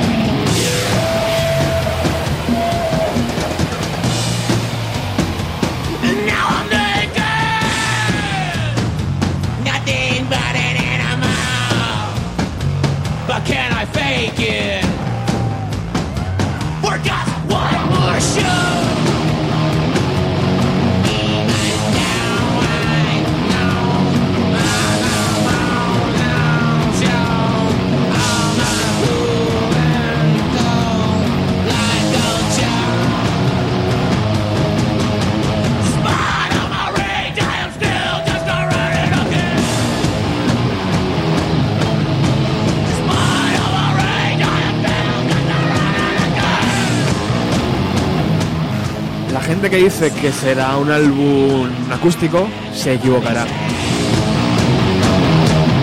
La gente que dice que será un álbum electrónico se equivocará. La gente que dice que será un LP de los Smashing Pumpkins se equivocará. Intentaré hacer algo indescriptible. Esta es una de las eh, versiones que eligió eh, eh, Billy Corgan para describir lo que iba a ser su próximo LP. También dijo que iba a ser la música nocturna de los arcanos. Y como podéis escuchar en el directo del Museo Guggenheim, en mayo de 1998, unos meses antes de editar el LP, Billy Corgan iba en dirección opuesta a todo lo que había hecho años atrás y como podéis escuchar en esta Ballet with Butterfly Wings, una versión de casi 10 minutos, alargándola, haciendo pistas completamente diferentes, pues eh, yo creo que Felipe era evidente, ¿no? El artista quería reinventarse y destruir su obra para crear otra nueva. Claro, y a lo mejor hombre, él tiene el argumento siempre de que la potestad para destruir esa obra la tiene él mismo y nadie más. Y siempre decimos lo mismo, ¿no? Para que te vayan a hacer una versión horrible, pues ya hazla tú mismo. Una versión diferente, quiero decir, una siendo un poco más malos. No, pero sí que es cierto que eh, lo comentábamos ahora, antes, eh, mientras sonaba la canción, aquí a micro cerrado decíamos, hombre, eh, cuando juegas con Billy Corgan, sabes que es un tío que ante todo se considera un artista, en el mejor y el peor de los casos. Entonces tienes que jugar con sus reglas. Y sus reglas son que en cualquier momento puede decir que todo lo que ha hecho hasta el momento eh, no vale para nada y lo va a tirar por el váter y va a mm, sacar otra cosa nueva porque ya no le gusta eso. Y te quedas con una cara como diciendo, en serio, pues, yo no pienso tirar tus discos porque a mí me molan un montón, pero vale. Volvemos al momento de Bowie. ¿Cuántas eh, máscaras eh, se ha puesto Bowie? Un montón. y ya siempre ha enfocado los shows en, ese sentido. En el caso de los Smashing Pumpkins fue un cambio brutal porque el, el setlist de, esta gira de Ador incluye, en el mejor de los casos, un Butter- Butter with Butterfly Wings, eh, incluye no sé, un 1979 y un Tonight Tonight. Tonight Tonight sí que han seguido tocando siempre. Incluye dos canciones de, de Siamese Dream, a lo mejor, eh, a lo mejor un Sherub Rock, a lo mejor otro día un Disarm, a lo mejor una o dos, y no hay más. De hecho, yo no- ahora estoy hablando de memoria. Yo no sé si fue en, en Radio 3 tocaron Mayonnaise eh, o fue en otro de los bolos de ese año, de esa gira, que a mí me dejó muy descolocado. Digo, estos que ya no tocan ni casi ni, ni las más conocidas de, de los anteriores discos, pues tocan Mayonnaise, que a mí, si no es mi canción favorita de los Smashing casi. Digo, qué raro, ¿no? Pero y van y la tocan. Y el resto, pues eh, es que, claro, esto sacó reacciones en la crítica un tanto dispares. Hay gente que, bueno, el adjetivo más repetido, pero tanto en, aquí en España como en otros países fue autocomplacientes. Es un, un montón de unos músicos sin alma ni espíritu, decían unos, autocomplacientes en el escenario, otros se dedicaban a alabar y se dedicaron a alabar el, eh, el más que compañero de trabajo de, de James Aya y Darcy Resky, rescatando a aquel, aquel loco, ¿no? en aquel caos que pretendía crear él, él solo. Eh, y luego estaba la gran pregunta, la de por qué tres tipos con, con percusiones. y de qué van disfrazados y de qué, de qué va todo esto. Y sobre todo, no es necesario. Y pasaron, digo, hay, hay unas cuantas eh, cr- crónicas de, o críticas de la época que son bastante preclaras. En, en Mundo Sonoro, a propósito de este bolo del Guggenheim, eh, uf, hay, un par de, hay un par de momentos muy duros en la crítica, eh, que dicen, vamos a ver, eh, vamos a ver, espérate que, que- que encuentre, porque hay un... Mundo Sonoro 1998. Sí, sí, o sea, 21 de, de mayo de 1998, ¿no? Es, el- es la fecha del, del artículo. Y dice, mm, los Smashing Pumpkins son los más oscuros, los menos agradecidos y los más autocomplacientes. Eh, pese a ese supuesto avance que debería generar el aderezo electrónico eh, de todos los eh, Pumpkins conocidos hasta el momento. Obviamente, su directo debería mantener esa tónica y de hecho la mantiene. Corgan, Darcy, Aisha y sus asalariados, ya pone al teclista Mike Garson, Mick Garson, en batería eh, Kenny Aronoff y un par de percusionistas más que competentes, sonaron oscuros, oscuros, tristones, difíciles, incómodos y autocomplacientes, especialmente autocomplacientes. Desde el inicio, los de Chicago se alejaron de nosotros a marchas forzadas y a velocidad de espanto. Ni los cortes más agradecidos de su nuevo álbum, eh, entre paréntesis, sirve perfecto. No, Esto vale como corte agradecido. Les ayudaron a retomar el pulso.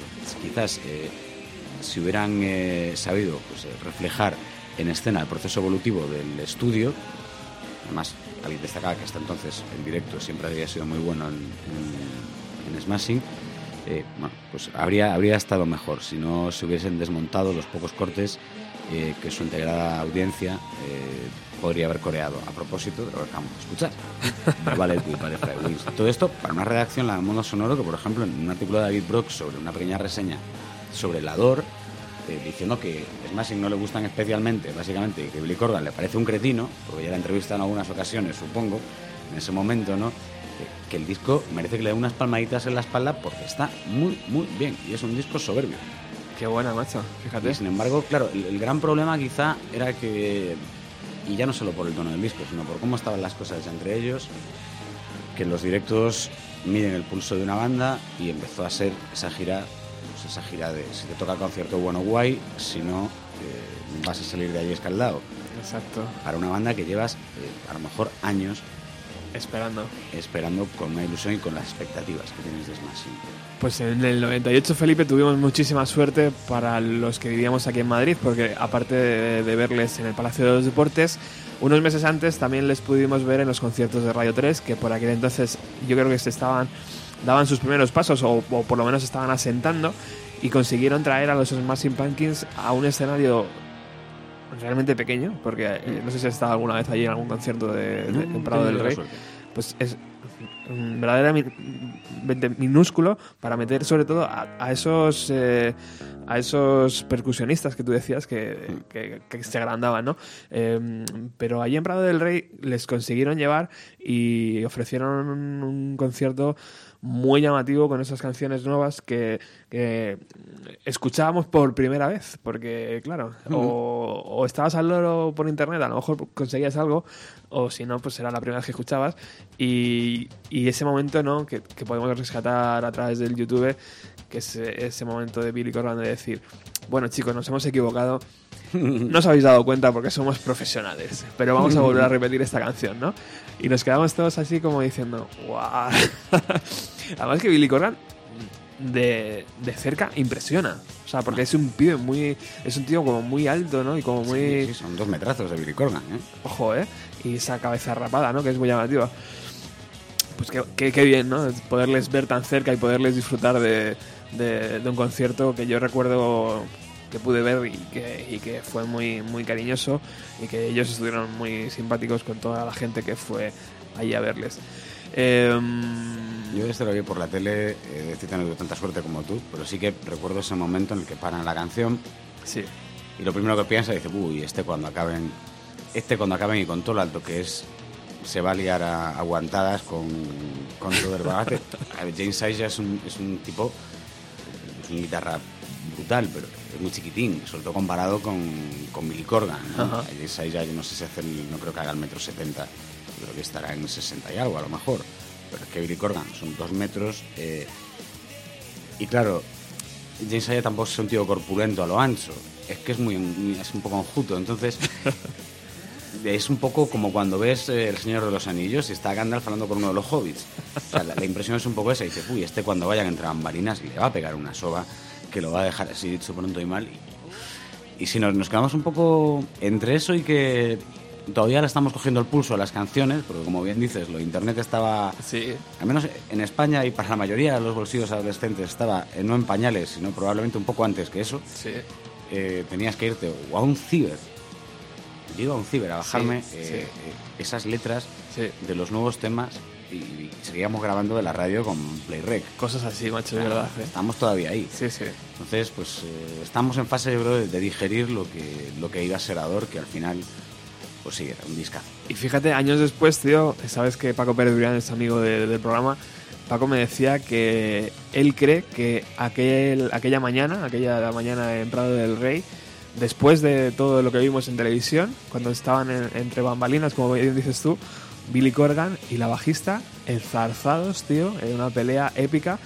Él cree que a partir de ahí se fue todo a garete, porque aquello lo recuerda como muy intensa esa pelea.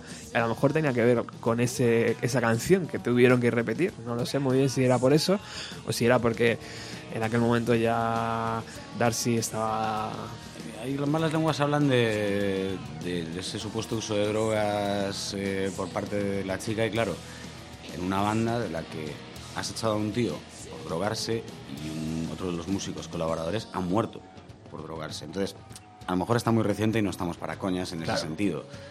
Pero, cómo mola que te cuenten estas cosas. Sí, eh, mola que ha mucho. pasado, ¿verdad? Sí, sí, mola muchísimo. Eh, bueno, la gira por Estados Unidos, Felipe, eh, fue llamativa. Por Europa, la verdad es que empezaron en Europa y fue, fue muy bonita. Eh, y por Estados Unidos decidieron donar toda la recaudación que, hicieron, que fue alrededor de unos 3 millones de dólares, a asociaciones locales, que, a mí me pareció muy llamativo, ¿no? Para la época. O sea, te haces una gira por Estados Unidos, recaudas 3 millones y todo eso lo, lo, donas a, gente que lo necesita. Sí, fue un poco la primera fase de la gira. ¿no? Son 20 bolos más o menos, pero grandes, claro, en los que ganan dinero. A mí esto sí que me parece muy Billy Corgan. Yo por eso siempre digo lo de lo mejor y lo peor de las personas. Eh, normalmente suelen tener este tipo de detalles también y este tipo de, de iniciativas. Y sobre todo porque en aquel momento, y como ya hemos dicho varias veces a lo largo del programa, era todo sobre el arte. Más que sobre el dinero. Ya habían ganado una millonada eh, bestial. eh, Ya estaban tranquilos con económicamente, claro. Entonces, llega un momento en el que quieren reivindicarse como artistas y de paso echar un, un cable. Billy Corgan, bueno, ahí donde le veis todo lo cretino, como decía el, el redactor del Mundo Sonoro, que al que no le faltaba razón, con todo lo cretino que, que puede ser, eh, lleva colaborando, sobre todo en la ciudad de Chicago, que él es de allí, con, con causas benéficas y con historias, pero muchísimos años, aparte de esta historia que está montando, que lleva un tiempo montando de lucha libre, que también, pero eso ya daría para otro programa en sí mismo. Eh, pero sí que hicieron, hicieron una iniciativa pues, para mí muy, muy buena y luego, claro, eh, tienes conciertos muy icónicos. El del Guggenheim para mí es una pena porque eh, con, con aquel referente icónico en el que luego van a tocar, por ejemplo, la de Sonic Youth con Enrique Morente, que, que sigue estando, cuando murió Enrique Morente lo colgó Sonic Youth en su página. eh, la actuación es buenísima, es brutal.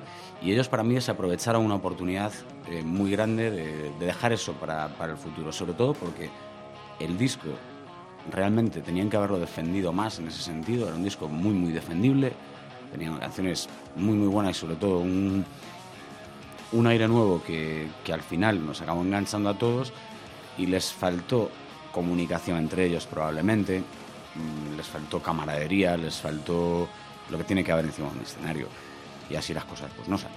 Claro. Bueno, te estamos llegando al final, Felipe. Eh, podríamos hablar otra hora más, pero claro, esto al final tenemos que ponerle el límite porque si no eh, nos vamos a una reedición. Bienvenido a los 90, reedición 6 CDs y no puede ser. Eh, después de Ador, Felipe, ¿hacia dónde fueron el Smashing Pumpkins? ¿O qué pasó con el Smashing Pumpkins? Buf, pues como casi todo en Smashing es una de cara y una de arena, porque por un lado, cuando va terminando toda esta gira, sin que supiéramos nada, la verdad, a mí me cogió súper de sorpresa, no fue una cosa así como muy rápida y tal, de repente eh, aceptan a Jimmy Chamberlain de nuevo. Jimmy Chamberlain... Se- eh, Se supone que limpio. limpio y puro, eh, toda esta historia. Y bueno, empiezan a tocar con él y al poco tiempo de ello, o sea, durante el mismo año, es Darcy la que se va dando un portazo, con una pelea al parecer hiper subida de tono, que es como si en todos los años de Smashing Pumpkins no le hubiera dicho nada eh, malo a Billy y se lo hubiera juntado todo en el mismo día. Y, hasta el día de hoy, pero esto eso va a ser imposible. Y sí que han estado en juicios. Eh, esta chica desde que se marchó, pues ella se, como se retiró al campo, en- no sé muy bien a, a qué, tampoco ha estado en contacto con el mundo de la música, eh, a vivir su vida, me imagino que es muy, muy, muy digna de, de vivirla, coño, y de verdad que tiene todo el derecho, pero sí que hay una aparición fantasma un poco extraña, y se vio hace unos años en una radio, hablando sobre, había estado Billy Corgan, unos- un par de días antes allí y tal, y de repente en medio del programa, una llamada telefónica, y es Darcy Pesky. No sabemos en qué condiciones y en qué estado, se pone a despotricar como si no hubiera un mañana Y dicho lo cual, pero de todo y de todos, y dicho lo cual, mm, hasta el día de hoy otra vez. A lo mejor esto fue hace 10 años o 8 años y hasta el día de hoy otra vez. Claro, eh, de Darcy, eh, de marcharse Darcy, mezclado con el proceso de lo que iba a ser el siguiente paso en la carrera de ellos, que es Machina, ¿no? Eh, que tuvo su propia idiosincrasia también, tanto el Machina como su segunda parte, entre comillas, eh, pues posibilitan que James Isaac, que ya tiene su disco, tiene sus proyectos, diga, pues si se vaya voy a ser yo el siguiente, seguro. Y eso que al principio, en un primer momento sí que Billy Corgan habla con él, eh, explicándole, yo creo, vamos, eh, más o menos, que sí que sí, que yo soy un estúpido y todo lo que tú quieras, pero tú la has visto como la he visto yo. Y esto no era normal. Entonces, por el bien de la banda se quedan así las cosas. Y al final, ¿cómo se queda esto? Pues con Billy Corgan y su eterno colega, que es Jimmy Chamberlain. ¿no? Se queda... Bueno, por allí parece a Melissa, ¿eh? durante una época. Si tenía que salir, vamos, vale, vamos a decirlo porque Venga, sí. hablar de Mr. Dermau es eh, pues una de esas cosas que a todo el mundo le gusta hacer. Una maravilla. Claro, y aparte te aporta todo lo que ya no te puede aportar eh, Darcy. Primero, es una bajista eh, Contundente. más que competente, o sea, de sobra. Me atrevería a decir que más competente que Darcy Resky en muchas cosas. Sin duda. Eh, después te aporta una calma y un buen rollo que evidentemente no tenías con tu anterior y el anterior integrante de tu banda. te aporta un mogollón de talento, eh, te aporta un respaldo, una seguridad. Ante todo es una seguridad, ¿no? Porque es una- un músico solvente donde las haya. Claro, tú ten en cuenta que es una tía que ha aguantado Courtney Love. Tú en tu currículum pones que has aguantado a Courtney Love Es un máster, tío. y luego a Billy Corgan y ya, vamos, eh, puedes trabajar Po- en, en- en cualquier sitio. Poquitos pueden decirlo eso, ¿eh? Sí, sí, o sea, es, es un, es un rollo complicado. Sale un, un proyecto interesante. Machina tiene sus cosas, claro, hay que saber ver que no es un disco normal. Y que no, no hay que verlo como un LP, cómo se hace un LP. Eh, la cosa se rompió después de Avador, eh, después de Ador y de, Avador, del single, eh, sobre todo ya, las pintas denotaban que aquello se rompía. Y, a partir de ahí puedes jugar con los pedazos. Y eso es Machina, es jugar con los pedazos, más que nada. A partir de ahí, pues pasamos por estas fases de Swan, aquel proyecto fallido que acabó como el Rosario de la Aurora y como se lo mentes a Billy Corgan dispara, eh, porque tuvieron hasta de historias monetarias y demás, muy, muy, muy, muy decepcionado y con mucho rencor sigue todavía. Sacó un disco que, honestamente, a mí me gustó menos que el de Swan, fue el disco en solitario de Future Embrace, que me pareció un poco descafeinado, en el sentido de que yo me esperaba, digo, bueno, ahora que ya con su nombre y apellido, Claro. a ver Ahora a qué sí. se va a atrever a este loco. Yo, yo Claro. pensaba, pues el- un salto como el que dio Nador, eh, que fue una ruptura brutal. Digo, es que como si se pone a, a tocar los bongos y cantar en chino mandarín, me da igual. O sea, vamos a ver qué quiere hacer. Me, me quedo un poco descafeinado. Y luego ya lo que ha habido hasta ahora, que es el, el, el side gaze por un lado, la salida de Jimmy Chamberlain, otra vez con un movidón, esta vez no por drogas, sino por al parecer ya más cabrero de Jimmy Chamberlain que de Billy Corgan, por la dirección que tomaba la banda y tal. Y hasta el día de hoy por lo menos se hablan. Por lo menos Billy Corgan y este se hablan. Algo es algo. Bueno. Se hablarán una vez al año para desearse feliz año, pero se hablan con James Isaac, eh. Y con Darcy Resky es que nadie habla con ella. Bueno, pues eh, vamos a despedirnos con una de las canciones que fue grabada el día 11 de agosto de 1998 en el Palacio de Deportes de la Comunidad de Madrid y que en verdad fue la carta de presentación de este LP.